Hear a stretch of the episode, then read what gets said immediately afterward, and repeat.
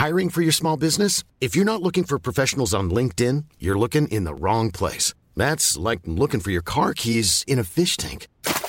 LinkedIn helps you hire professionals you can't find anywhere else, even those who aren't actively searching for a new job but might be open to the perfect role. In a given month, over 70% of LinkedIn users don't even visit other leading job sites. So start looking in the right place. With LinkedIn, you can hire professionals like a professional. Post your free job on linkedin.com slash people today.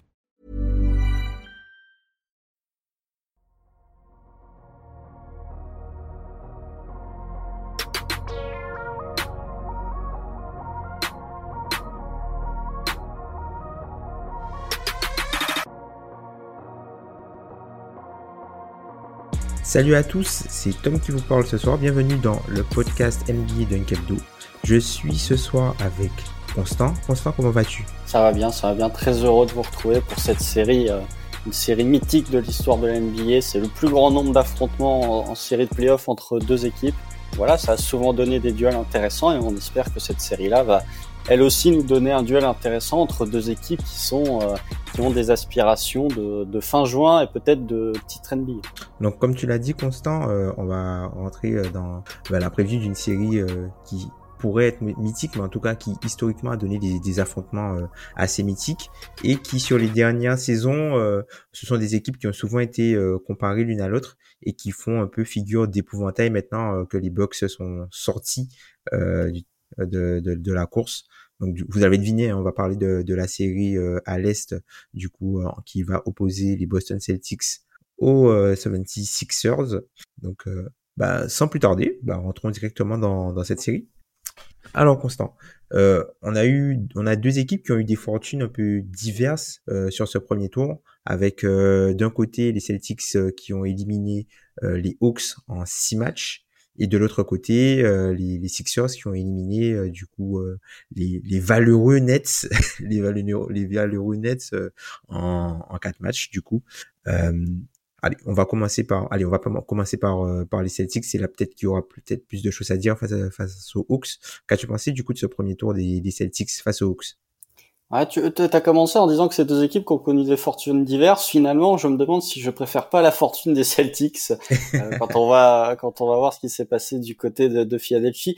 Premier tour euh, assez surprenant de la part des Celtics, mais pas surprenant dans le bon sens. Moi, j'avais pronostiqué euh, que ça allait être un sweep parce que je voyais vraiment pas comment cette équipe de d'Atlanta pouvait poser des problèmes à Boston. Et en fait, Boston a défendu le game 1, le game 2 et le quatrième carton du game 6 et entre les deux, il y a un trou. Donc euh, voilà, défensivement, ils n'ont pas été au niveau. Ils lâchent le game 3, si je ne dis pas de bêtises, à Atlanta, le premier à Atlanta. Euh, il y a un effondrement dans le quatrième quart du game 5 euh, à Boston en plus, qui est assez inquiétant. Mais ils ont réussi à finir ça parce qu'ils mettent les bouchées doubles effectivement dans, dans le quatrième quart-temps du game 6. C'était pas une série de tout repos. on a vu plusieurs points qui étaient inquiétants du côté de Boston. Euh, mais encore une fois, c'est ce que j'ai dit dans la précédente preview entre Denver et entre Phoenix. Personne n'est particulièrement rassurant. Tout le monde montre des fébrilités, donc c'est entre guillemets euh, normal de, pour Boston de voir des, des, des, points de faiblesse. Et si on compare à leur adversaire, euh, enfin leur supposé adversaire pour sortir de la conférence S, qui était les Bucks, bah, au moins les Celtics se sont qualifiés. Donc un premier tour loin d'être tout repos face à un adversaire qui semblait être prenable, mais en même temps quand tu défends euh, 7 cartons, non, quand tu défends 9 cartons sur une série de 6 matchs, tu peux pas t'attendre à, un sous un 4. Mmh. C'est vrai que Boston a a la qualité et un peu le défaut d'être une équipe qui euh, offensivement tourne bien et du coup qui peut se laisser emporter par euh, le, le jump shooting et le partir dans des, des contests en fait de, de shoot avec les adversaires parce qu'il domine euh, le jeu des mathématiques, hein, faut pas se leurrer, domine le jeu des mathématiques, et du coup peut avoir tendance à être euh, assez fébrile en défense, alors que c'est un roster qui a les capacités en fait vraiment d'être élite de ce côté-là, et dès qu'ils sont bons des deux côtés du terrain, ben ils mettent des blowouts à tout le monde, et à partir du moment où euh, d'un des deux côtés ça va un peu moins bien, ben là ils sont un petit peu plus prenables, et c'est ce qui leur est arrivé du coup face à face à ces Hawks. c'est vrai que, enfin, il y a, y a, eu plusieurs choses bizarres. Bah, tu l'as, tu l'as pas, tu l'as pas vraiment dit, même si je, je l'ai senti en fait dans ta façon de parler. Mazzula, Mazzula avec notamment des, des, rotations un peu bizarres sur les défaites, notamment du Blake Griffin qui est apparu dans, dans, dans un match. Je le, je le gardais en réserve, Mazzula. je voulais pas abattre ma carte Mazzula trop tôt. D'accord. On, on en parlera, on en parlera pas tout de suite. Et bah du coup, euh, bah, on passe, on peut passer euh, de l'autre côté, hein, euh, du côté des Sixers, qui eux ont une promenade, on va dire assez tranquille de point de vue chiffré, hein, avec un, un sweep au niveau des, des, Nets, mais qui sans, mais à quel prix, tu vois, le l'espèce de, de mime avec Wario. I've but at what cost? voilà, c'est ça, c'est ça, c'est ça. Bah voilà. Encore une fois, on a l'impression que la poisse ne lâche pas ses Sixers. Donc du coup, un, premier tour plutôt sérieux. Qu'as-tu pensé vraiment de qu'as-tu pensé de ces Sixers? Qu'est-ce qu'on peut retenir de, son, de leur premier tour? Bah, on peut retenir un élève appliqué, j'ai envie de dire, euh, face à une équipe des Nets qui était quand même vraiment très très faible. Hein. Je pense que c'était l'équipe la plus faible de tous ces playoffs. Et même si les Nets étaient faibles, je trouve qu'il y a des opportunités. Enfin, il y a des matchs où que les Nets auraient pu remporter. Je pense notamment au Game 3. Même le Game 2 à Philadelphie où euh, les Nets sont une terrible crise à trois points, mais euh, s'ils sont un peu plus adroits à trois points, ils, je pense qu'ils étaient en mesure en tout cas de, de pouvoir remporter ce Game 2. Et après, euh, une série de James Harden à deux points assez catastrophique, même s'il a mis dedans à trois points. Et il y a la blessure effectivement de Joel Embiid, mais qui devient malheureusement pour les fans des Sixers récurrent, puisque Joel Embiid a loupé, tout, enfin toujours loupé un match de playoff depuis bah, qu'il est arrivé en playoff. Depuis qu'il a commencé, ouais. La seule année où il manque pas de match de playoff, c'est dans la bulle en 2020, donc il y a six mois de pause, et c'est un sweep mm. contre ces Celtics en plus avec euh, Ben Simmons qui était absent. Donc euh, un premier tour, moi j'ai trouvé intéressant, euh, bah, sans Joel Embiid avec un James Harden moyen plus, même moyen moins. J'ai trouvé intéressant de voir que c'était les autres Sixers qui s'étaient montrés. Je trouvais que Paul Reed pour suppléer Joel Embiid avait été très intéressant. J'aime beaucoup la série de Tobias Harris. J'ai trouvé très intéressant. Il faisait du Tobias Harris et on a souvent tendance à, sous-estimer l'impact et la qualité de joueur qu'est Tobias Harris parce que il y a euh, les réflexions sur son contrat, mais si on prend le joueur en tant que tel, on a un vrai bon joueur de basket. Tyrese Maxi que je trouve toujours aussi impressionnant pour un joueur de troisième année, il faut quand même pas l'oublier. Et euh, voilà, D'Anthony Melton fait du bien. Vraiment, tout, même le Jan McDaniel que j'ai trouvé intéressant aussi, George Yang, enfin voilà, le, les autres, hormis le, monstre à deux têtes du côté de Philly, a fait une, une, vraie bonne série. Ils se sont débarrassés en quatre matchs euh, de ces nets, c'est assez logiquement. Mmh. C'est vrai. Alors c'est une série où il y a eu quand même un peu de, de tension dans l'air, notamment avec des, des, euh, des gestes, on va dire, sur le terrain un petit peu un peu appréciable. Euh, il y avait une certaine tension, mais bon, globalement, euh, la logique a vraiment été respectée et euh, le, on va dire que le, 4-0 est logique, même si ces Nets potentiellement mérité d'en prendre, d'en prendre un. Et du coup, tu m'as fait une, très bonne passe pour la transition. Bah, la dernière fois que ces deux équipes se sont affrontées, il y avait eu un sweep, du coup, de la part des, enfin dans la bulle en tout cas, un sweep de la part des, des Celtics envers ces Sixers. Les choses ont changé depuis. Euh, James Harden est arrivé, Ben Simmons est parti, la rotation. Doc Rivers est euh, arrivé. Doc Rivers est arrivé aussi. La rotation des, les joueurs de rotation des Sixers sont bien meilleurs. Les joueurs de rotation des Celtics sont aussi bien meilleurs par rapport à ce qu'il y avait dans la bulle, même si euh, l'ossature est la même. Donc, quel est le, bah, si on, on, on garde notre format des previews, les, le, le fameux théorème des meilleurs joueurs de la série, sachant que oui, euh, Joel Embiid n'a pas joué le, le game 1 et qui, euh, est un peu blessé en ce moment. On ne sait pas s'il va revenir à 100%. Si on doit faire un, classement des meilleurs joueurs de la série, qu'est-ce qu'on qu'est-ce qu'on fait Constant? Bah, Estimons que euh, Joel Embiid est à 80-90%. Allez, peut-être pas 100%, mais euh, le meilleur joueur de la série pour moi c'est Joel Embiid à 90%. Deuxième mmh. joueur de la série c'est Jason Tatum. Et le troisième joueur, euh, ça me fait mal de le dire ça, mais j'ai envie de dire euh, Jalen Brown. Mais j'hésite, j'hésite beaucoup parce que il euh, y, a, y, a, y, a, vraiment un, un, théorème Jalen Brown, enfin pas un théorème, mais il y a vraiment un paradoxe Jalen Brown, c'est que il a un peu le théorème Andrew Wiggins, c'est qu'il y a des moments où tu te dis il est top 10 des H20, et il y a d'autres occasions où tu te dis il est top 30, 35, en tout cas il est loin du top 10 des H20. Donc je mets pour l'instant Jalen Brown parce qu'il a quand même fait une saison de All NBA et même son premier tour contre Atlanta est très très bon, avec notamment son match 4 si je ne dis pas de bêtises, euh, ou en tout cas il, il, a un très haut pourcentage de réussite à trois points, il fait vraiment un très gros premier tour, mais ça se bat en tout cas. Ouais, je crois que c'est ça. Mais ça se bat en tout cas, il est à la lutte avec euh, James Harden. James Harden qui, c'est vrai, sur, euh, bah, il a rassuré sur son tir euh, extérieur, mais on a pu voir des, des, de vraies lacunes à la, à la finition. Et on sait que c'est quelque chose qui, euh, qui peut potentiellement devenir un problème euh, récurrent avec James Harden. On avait vu qu'en début de saison, du coup, euh, que la plupart, une, grosse proportion en fait de, des tirs qu'il prenait au cercle avait été transformés par des, des mi-distances courts parce qu'il n'arrivait plus à se rapprocher. Euh, bah, les problèmes de blessures aux ischios, la blessure enfin les différentes blessures au bas du corps du coup qui euh, l'empêchent euh, d'être aussi explosif qu'il aurait pu l'être et l'handicap notamment sur son premier pas. Donc c'est quelqu'un qui va devoir beaucoup compter sur son tir extérieur et c'est ça. Est-ce que tu auras un James Harden qui met dedans, qui est capable de de combattre euh, la défense en switch? Ou est-ce que tu auras le James Harden qui devra se contenter de tirer de loin parce qu'il n'aura pas les capacités physiques pour aller finir au cercle? On a commencé à avoir des éléments de réponse, mais moi, pour rester un peu dans, dans, la même logique que toi, ouais, je dirais, euh, bah, moi, je mettrais quand même Arden un peu devant par rapport à l'importance qu'il a, enfin, dans le rôle qu'il a. Je, le mettrais troisième par rapport au rôle qu'il a en fait pour ses pour ses Sixers. Là où Jalen Brown, je pense que même si intrinsèquement c'est un meilleur joueur potentiel et encore, même si ouais, c'est pas sûr. C'est pas sûr, c'est pas sûr.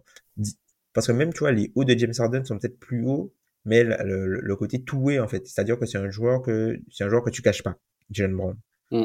Là où euh, James Harden, c'est un joueur qui t'impose des contraintes, notamment dans les systèmes euh, défensifs que tu peux jouer et dans la façon que tu as d'attaquer et qui te pénalise notamment sur la défense en transition. Donc euh, c'est vrai. Ça. ça. Donc ouais. Donc ouais, je mettrais moi, je mettrais Arden en troisième, mais c'est vrai que ça se joue à, ça se joue à, à peu de choses, quoi. Si on, parle du coup de la fenêtre de titre pour ces deux équipes, notre, fameuse fenêtre de titre, on peut dire qu'elle est, on parle de baie vitrée là, on parle de quoi? Là, c'est euh, la, galerie des glaces là à ce niveau-là, au niveau des fenêtres de tir. C'est que là il y a le l'ogre Milwaukee qui est qui est plus là, il y a les souris euh, de Philadelphie qui vont danser. Hein. Bon, mm. Boston est, même euh, potentiellement le favori pour remporter le titre dans les codes de Vegas. Euh, j'ai vu beaucoup de gens dire qu'avec l'élimination de Milwaukee, Boston n'a quasiment aucune excuse pour pas finir champion cette année. Je suis pas complètement en accord avec ça. Je trouve qu'il y a d'autres équipes, mais quand tu vois que potentiellement l'ogre euh, du côté de la conférence Ouest, Phoenix est mené 2-0 contre Denver avec la blessure de Chris Paul, tu te dis potentiellement l'adversaire qui va sortir de l'Ouest, euh, ce ne sera pas euh, un, ce ne sera pas un effectif avec un joueur meilleur que toi, hormis si c'est Denver, peut-être Golden State, mais sinon si c'est euh, les Lakers, bah, tu auras potentiellement le meilleur joueur de la série. Et même si tu affrontes Denver, tu auras d'autres arguments à faire valoir face à Nikola Jokic. Donc voilà, du côté de, de Boston, c'est un peu de manière, enfin ils font pas le consensus, mais ils font la majorité au niveau de, de l'opinion d'être les favoris. Et du côté de Philadelphie, euh, bah tu vois que Milwaukee est sorti, tu te dis bon, euh, on a peut-être une occasion de faire quelque chose. Moi, je, je l'ai dit, il me faut penser euh, au box il y a deux ans. Euh, qui est une mhm. équipe. Bon, il y a la blessure de, de, de Joel Embiid qui vient un peu couper cette narrative, mais je trouve que dans une série où finalement ton adversaire le plus corsé pour aller en finale NBA, c'est l'adversaire que tu vas rencontrer en demi, avec un seed one qui se fait sortir en demi-finale de conf et que tu n'auras pas affronté, je trouve qu'il me faut penser à ces Bucks 2021.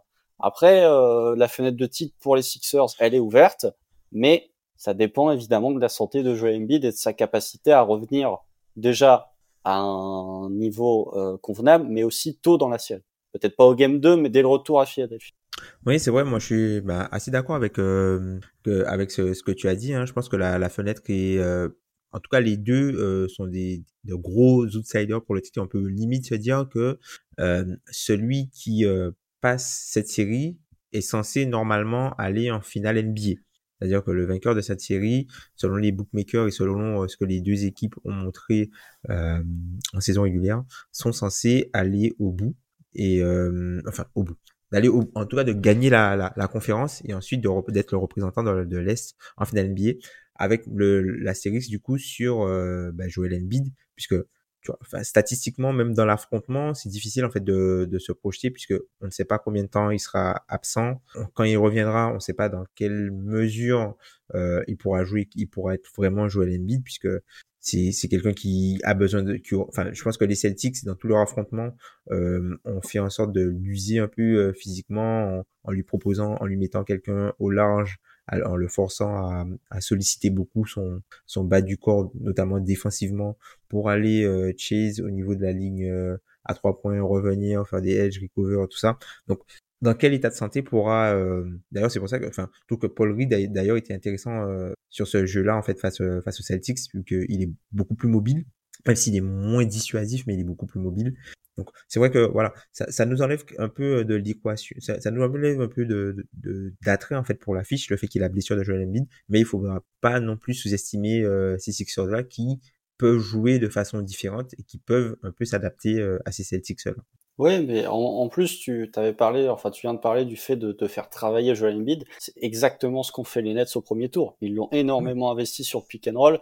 Vraiment, les, le beaucoup de l'attaque des Nets se basait sur on va essayer de faire travailler Joel Embiid en défense, d'une part pour essayer de le limiter en attaque, mais aussi parce que c'est avais peut-être plus d'opportunités en, faisant travailler Joel Embiid qu'en essayant d'attaquer avec du tir à trois points à outrance. Voilà, après pour le reste, effectivement, les, les Sixers, il faut pas mésestimer ces Sixers. On l'a vu sur le Game One, ils sont très, ils sont largement capables de le prendre si Boston euh, se repose un peu sur ses lauriers en défense. voilà, et je, effectivement, le, la blessure de Joel Embiid enlève un peu d'attrait à cette série mais malheureusement, c'est le, lot des fans des Sixers, c'est que bah, tous les ans, tu as cette problématique de bah oui, mais Joel Embiid. Finalement, euh, l'année où il, est le, où il est le plus en santé, bah, c'est 2019, où il manque qu'un match au premier tour et il est en pleine santé pour la série contre Toronto, mais depuis, euh, que ce soit contre Atlanta où il est un peu blessé, l'an dernier contre Miami, j'en parle même pas. Donc voilà, il y a toujours cette problématique de blessure de Joel Embiid qui est plutôt un joueur euh, en santé lors des saisons régulières plus, euh, comparé à son historique de blessure. Mais dès qu'on arrive en post-season, il y a toujours ce, ce couac au niveau de la blessure de, de mmh. Clairement, clairement, clairement. D'ailleurs, euh, bah, on va, on a parlé du coup des joueurs majeurs de, de, cette série, mais on peut aller aussi du côté des, des role players, puisque on a vu que c'est deux équipes qui ont, par rapport à la dernière fois où ils s'étaient affrontés, à ont deux supporting casts qui ont bien changé et des supporting casts qui ont été importants au premier tour. On peut parler par exemple euh, côté Boston de, de joueurs comme euh, Derrick White, euh, de joueurs comme euh, Malcolm Brogdon, même Marcus Smart qui a eu ses, ses moments des bons et mauvais, mm. on va dire. Marcus Smart. Et voilà, Marcus Smart. Et de l'autre côté, on peut parler, bah, comme tu l'as dit, hein, de, de D'Anthony Melton, de, de Tyrese Maxey, qui a, qui a été vraiment très bon, notamment pour dépêtrer, euh, enfin pour donner un peu, un peu de jus, un peu de boost et apporter de la variance à, à cette attaque euh, des Sixers.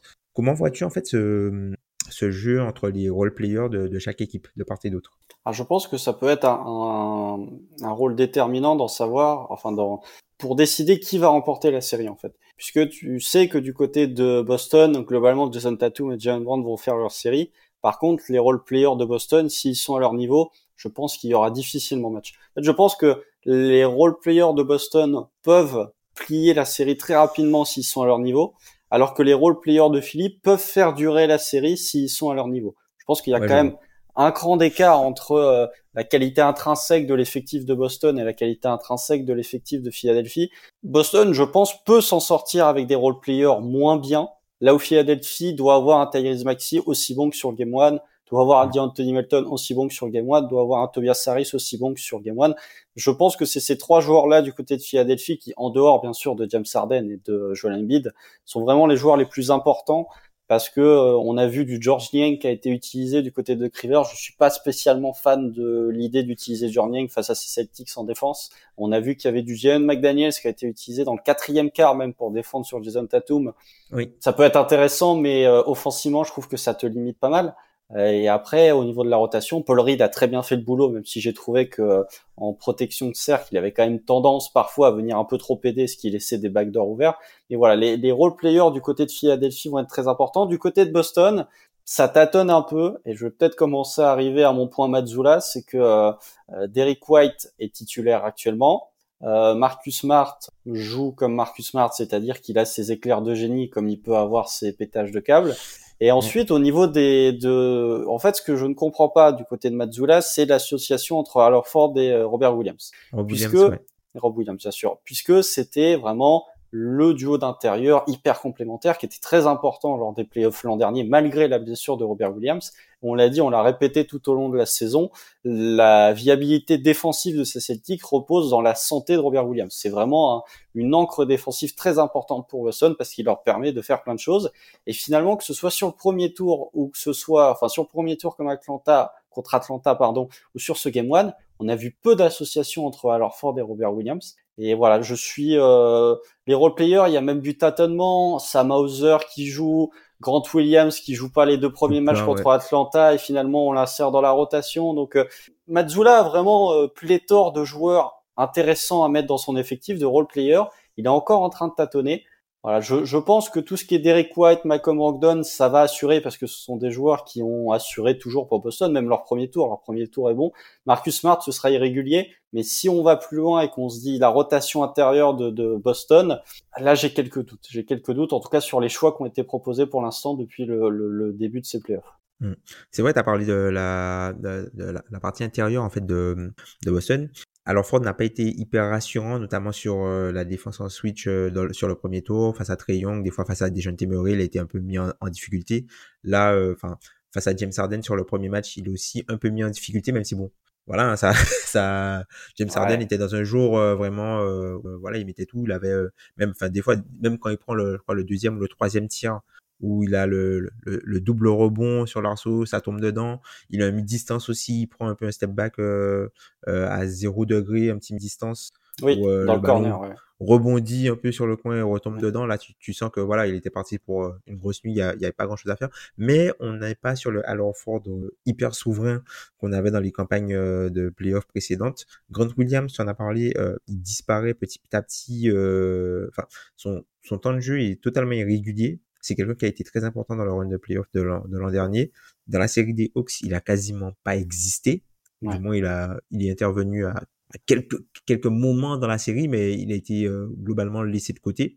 Et euh, voilà, au profit de joueurs, par exemple, des fois comme du Blake Griffin qui rentre, qui voit le terrain, alors que Grant Williams n'y est pas. Comme tu disais, Sam Over qui, bon, qui est un peu le, le, le le, le, joueur analytique, le, le joueur analytics euh, par, par excellence, c'est-à-dire que il rentre, il apporte du spacing, il met ses tirs et euh, c'est quelqu'un qui, qui, qui te permet d'étendre des, des, des, séries, par exemple, qui te, qui te permet de, de faire un, un 9-0 très rapidement, par exemple, ou des choses comme ça.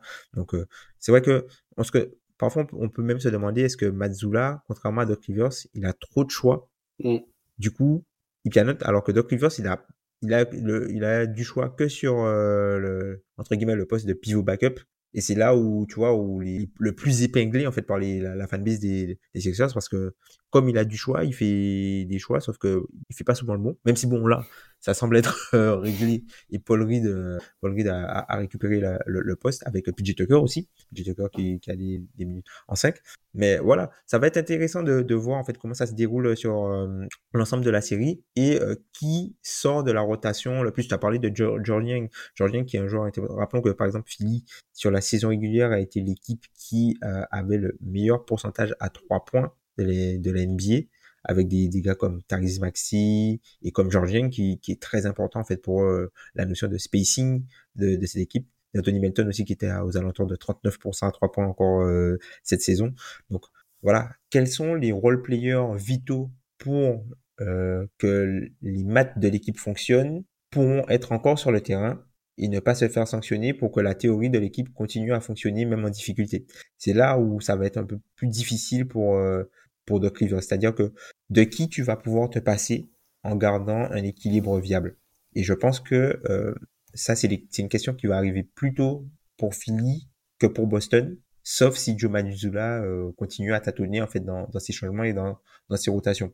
C'est ça, je suis d'accord. Et puis effectivement, il y a, y a, le côté euh, euh, floor raiser de, de Sam Hauser et de George Niang, mais la problématique, c'est que ce sont des joueurs qui n'apporte pas suffisamment en attaque en termes de points purs que ce qui coûte défensivement. Sam Hauser, sur le Game One, dès qu'il est entré, il a été ciblé sur absolument tous les switches. Alors, déjà, le fait que Boston switch à chaque écran, à chaque possession, je me pose des interrogations quand tu as l'effectif défensif de Boston. Surtout quand tu as un switch, euh, surtout quand tu fais switcher Marcus Smart et alors Ford sur James Harden, je me dis bon, ok, euh, je comprends pas trop le, raisonnement, mais je suis pas Joe joueur.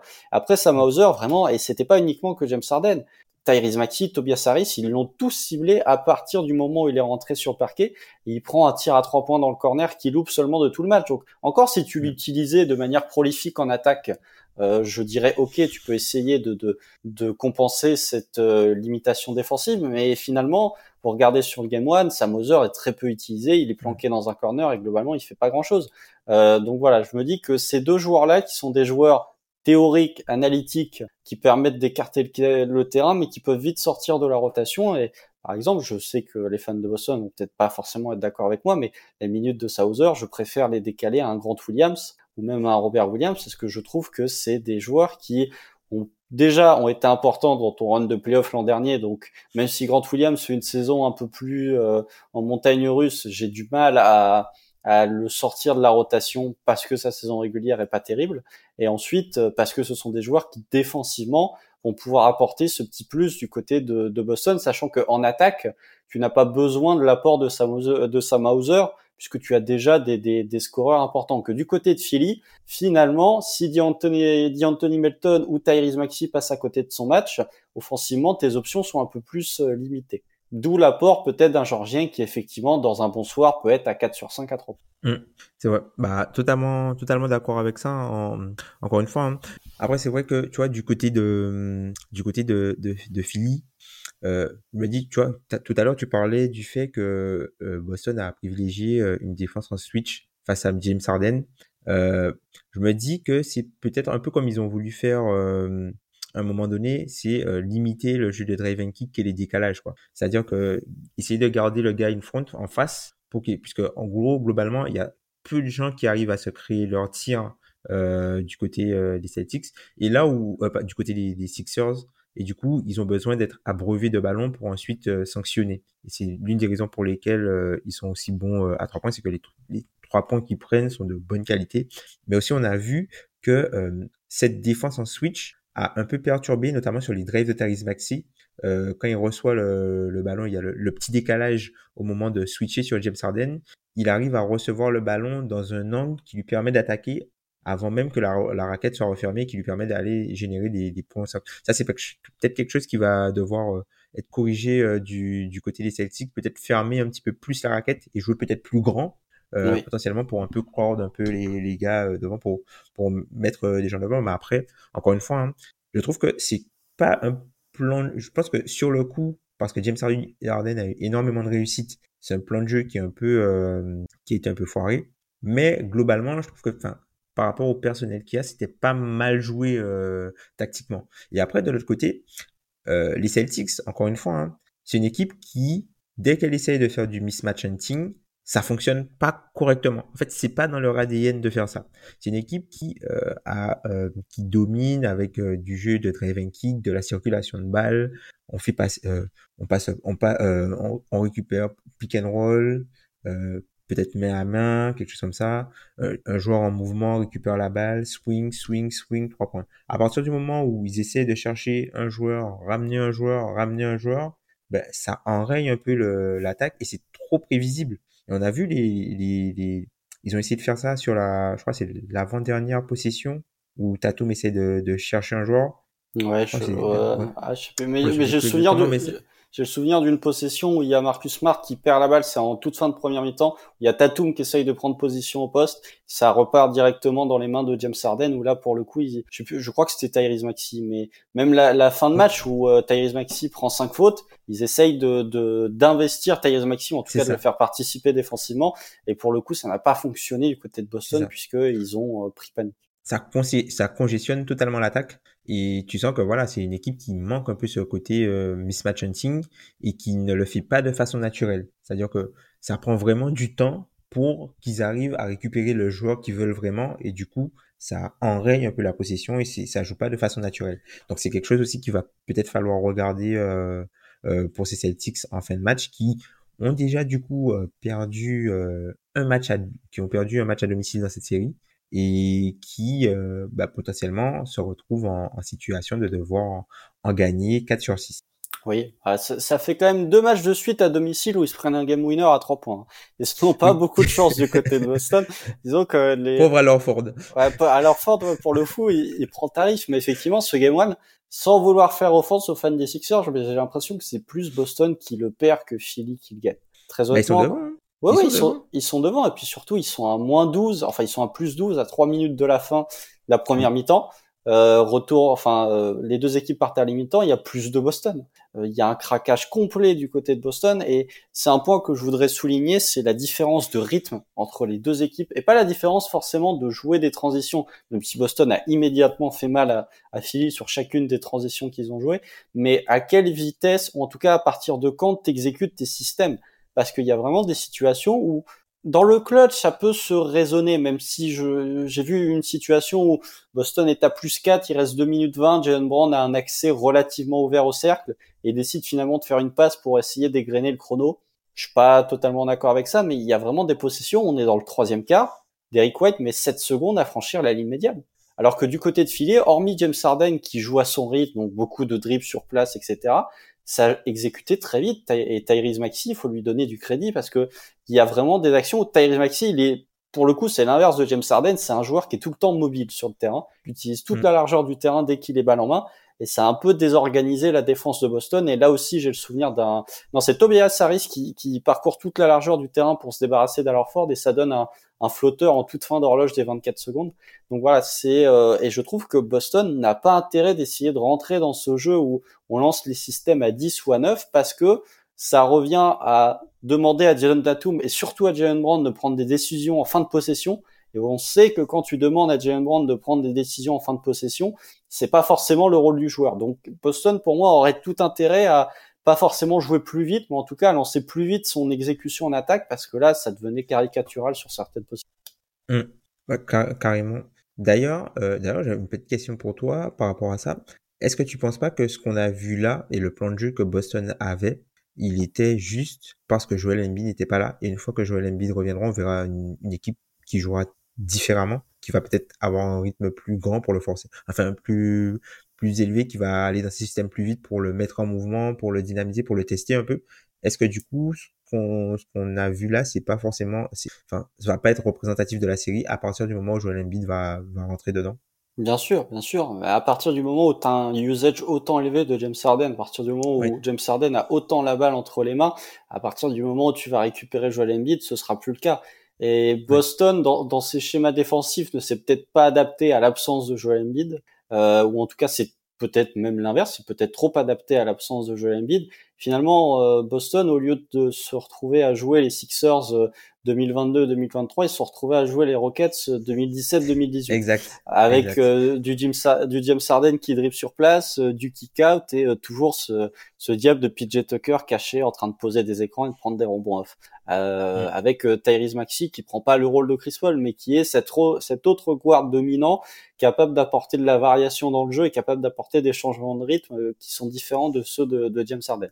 Donc oui, ils sont un peu tombés dans le piège de, de, ce game one. Pour le coup, on lui tape souvent dessus, mais bravo à Doc Rivers pour avoir euh, su outcoacher Joe Mazzulla. En même temps, outcoacher un coach rookie quand t'es Doc Rivers et que ça fait 25 ans que t'es en NBA, j'ai envie de dire bon, c'est un peu normal. Mais euh, bravo, oui. Et effectivement, dans les schémas défensifs de Boston, tu, tu l'as mentionné, mais euh, je pense que euh, je pense que on a parlé des, des cinq majeurs. Pour moi, si je, à partir du moment où Joel Embiid revient, je sors d'Eric White du 5 et je j'insère Robert Williams de nouveau au poste de pivot.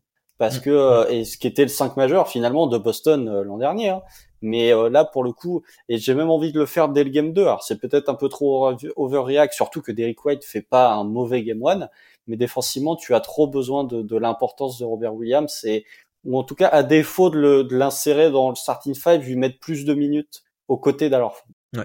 Et même offensivement pour le côté euh, le côté vraiment euh, verticalité euh, offensive au cercle agressivité au cercle pour faire réagir et ouvrir les angles sur les pour les passes et les corners euh, à trois points quoi. Tu as tu as peut-être besoin de C'est vrai que sur le premier tour, c'est vrai qu'il est resté entre une vingtaine de minutes. Enfin, son compteur de minutes n'a pas trop explosé. Au début, je pensais que c'était potentiellement pour le, le préserver, peut-être qu'il aurait eu des problèmes de santé, mais peut-être qu'au final, c'est par choix et que Joe Malzola n'est peut-être pas encore totalement à l'aise pour le faire jouer plus que ça. à voir, à voir euh, à la suite de, de, la série. C'est le, moment où on, se fait des ennemis, le moment des pronostics, Constant. Euh, alors oui, le, le, game 1 euh, a déjà été joué. On a le contexte aujourd'hui de l'absence de, de, de qui on ne sait pas encore s'il va jouer le match 2. D'ailleurs, tu penses que tu le, si tu étais euh, les Sixers, tu penses que tu le laisses au frigo pour revenir à la maison et potentiellement récupérer son trophée euh, de MVP et totalement galvanisé? Ou tu tentes le coup euh, de le faire jouer sur le game 2 pour essayer de, de prendre l'avantage à 2-0 Alors moi, je, je me dis qu'en gagnant le game 1, les Sixers ont fait le job, c'est-à-dire d'en prendre un à Boston. Et en fait, je, je privilégie avoir Joel Embiid sur mes deux matchs à domicile plutôt que de l'avoir diminué sur un match 2 à Boston. Le job, il a été fait, t'en as rapporté un à l'extérieur. Si tu gagnes tous tes matchs à domicile d'ici la fin de la série, t'es qualifié. T'es pas obligé de devoir en gagner un autre à l'extérieur.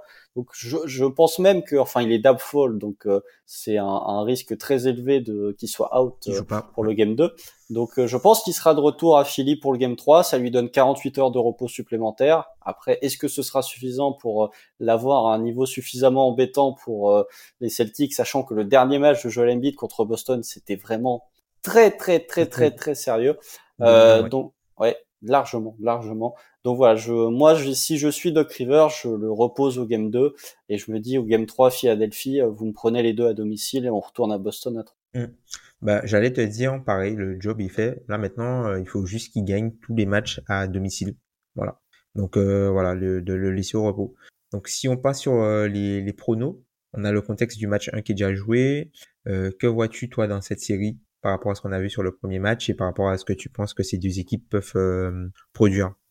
Alors moi, dans, ma, dans mon pronostic original, j'avais dit 4-1 Celtics. Bon là, les Sixers ont pris le Game 1, donc euh, je vais leur ajouter la, la, victoire au Game 1. Je dis 4-2 Boston, parce que pour moi, Boston a plus perdu ce Game 1 que Phil a vraiment remporté. Euh, je trouve qu'au niveau des role players, il y a quand même une, euh, un niveau intrinsèque et même au niveau euh, quantitatif, il y a quand même plus de qualité que de, de, côté Boston.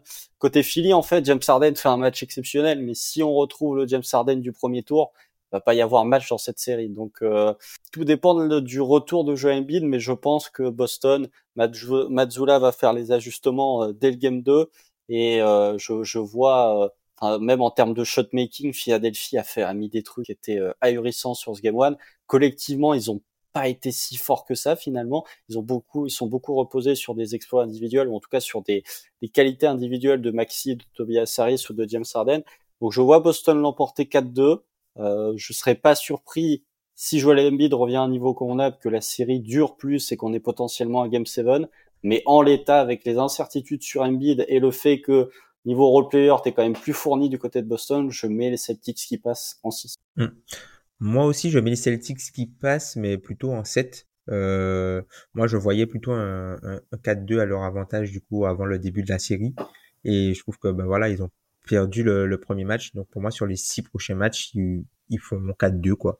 Euh, il y a la, pour moi, il y a la, je pense que en vrai, il y avait moyen que je mette par exemple euh, les Sixers en 6 ou en 7 si par exemple Joel Embiid était à 100% sur la série puisque il a enfin sur le, dernier match qu'on a eu alors Dylan Brown n'était pas là la dernière fois qu'il a affronté les Celtics mais la, sensation de domination que Joel Embiid euh, a, a eu sur euh, les Celtics, tu dis ah, va falloir jouer ce gars-là euh, en playoff et le sortir, ça va pas être ça va pas être évident.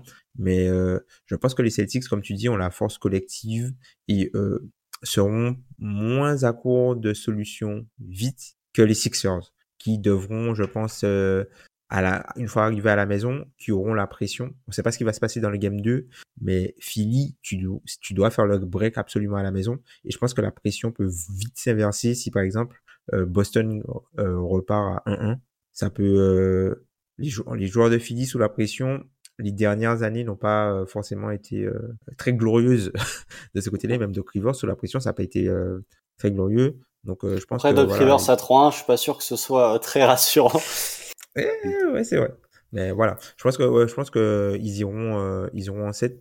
Les, Philly va va pas se faire battre. Je pense que Boston, en fait, comme tu l'as dit, hein, Boston a plus facilement moyen de se faire battre eux-mêmes que Philly, mais Boston a, a, quand même une marge assez euh, assez grande par rapport à cette équipe de par rapport à cette équipe de Philly et que à partir du moment où tu vas rentrer dans dans il faut faire jouer 7 gars, 8 gars max, bah eux ils ont de quoi si Matjula fait les bons choix.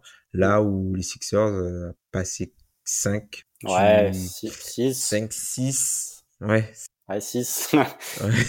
voilà, ouais. passer 6, tu vois, tu voilà, t'es pas sûr. Euh, mais ouais, mais c'était la question que j'avais j'avais j'avais posée. Je me disais si, mm. euh, enfin, dans, dans dans quel, si on voyait Philly remporter cette série, ce serait dans quel scénario? Effectivement, je vois un scénario où si Philly remporte cette série, c'est vraiment que du côté du, de Boston, tu t'es pris les pieds dans le tapis. C'est dommage de ne pas donner du crédit en se disant si Philly remporte une série, c'est juste parce qu'ils auront été la meilleure équipe. Mais je me dis qu'il y a un tel écart de, de niveau, en tout cas théorique, entre ces deux équipes que je ne vois que un Joe, un Joe Mazzulla qui se prend les pieds dans le tapis au niveau de ses rotations, qui continue de tâtonner et potentiellement sur des matchs serrés, ça peut encore profiter à, à Philadelphie. voilà, c'est le, dans ce scénario-là, c'est c'est dommage pour les fans de, de Philly. Et encore une fois, je peux pas leur tirer leur crédit, mais j'ai vraiment l'impression que Boston, s'ils perdent cette série, ils le perdent un peu tous. Mmh. Exactement. Pas grand-chose à ajouter euh, euh, pour moi là-dessus. Est-ce que tu voulais conclure euh, en disant autre chose, Constant? Il y a quelque chose que tu voulais, un point que tu voulais évoquer euh, euh, par rapport à cette série? Non, pas spécialement. Non, mais un petit peu d'animosité. On n'a pas eu trop ça. Faut surveiller aussi le, le, le point blessure, puisque au-delà de Joel Embiid, il y a toujours le, le point magie noire du côté de certaines franchises qui euh, euh, font des, des, des, des, petits rituels vaudous pour qu'ils aient un peu de chance. Du côté de Boston, on rappelle quand même que c'est une franchise qui n'a depuis l'arrivée de Jason Tatum, alors bon, il y a la blessure de Kyrie Irving, Gordon Hayward, mais depuis l'arrivée de Jason Tatum, n'a jamais connu de blessure majeure en playoff, puisque même l'an dernier, Robert Williams a quand même joué alors qu'il était blessé. Donc voilà, on sait jamais. On voit dans ces playoffs qu'une blessure peut arriver à n'importe quand, que la chance peut tourner. Et du côté de Boston, ils ont été pas mal chanceux ces dernières années, là où Philly a été l'inverse de chanceux. Donc je ne souhaite pas une blessure, bien évidemment, mais euh, ça peut faire switcher cette série euh, quand tu vois qu'une équipe comme Boston euh, enchaîne souvent les, les, campagnes de playoffs. Il y a un moment où ça peut, ça peut casser. Surtout qu'ils sont des joueurs plutôt injury prone. Hein. Malcolm Brogdon, Robert Williams. Voilà, donc il y a des joueurs qui peuvent, des joueurs importants qui peuvent potentiellement se casser. On ne souhaite pas ça. Non. Mais voilà, il faut que tout le monde puisse rester en santé. Mais malheureusement, il y a pas mal d'équipes qui ont été sorties, notamment parce qu'ils avaient des problèmes de du coup, on vous c'était tout pour nous pour cette euh, preview euh, de. J'ai bloqué carrément. cette preview en fait du, du Boston, euh, du Boston Philadelphie. on vous invite à nous suivre sur les réseaux sociaux, à nous écouter bah, sur les plateformes de podcast, Spotify, Deezer, vous savez déjà quoi. Vous, vous, vous nous retrouvez sur YouTube aussi, d'ailleurs sur YouTube aussi. On peut voir le, le, le fond génial de Constant. on fait ce qu'on peut, on fait ce qu'on peut. yes. Bon, en tout cas, on vous renvoie à nos prochaines previews et on vous dit à tout à l'heure. Salut. Salut.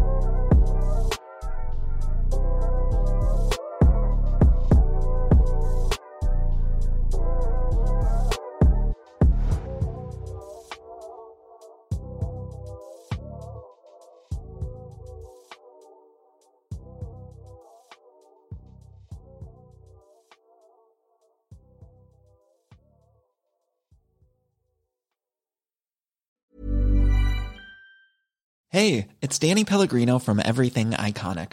Ready to upgrade your style game without blowing your budget? Check out Quince. They've got all the good stuff shirts and polos, activewear, and fine leather goods, all at 50 to 80% less than other high end brands. And the best part? They're all about safe, ethical, and responsible manufacturing. Get that luxury vibe without the luxury price tag. Hit up quince.com slash upgrade for free shipping and 365 day returns on your next order. That's quince.com slash upgrade.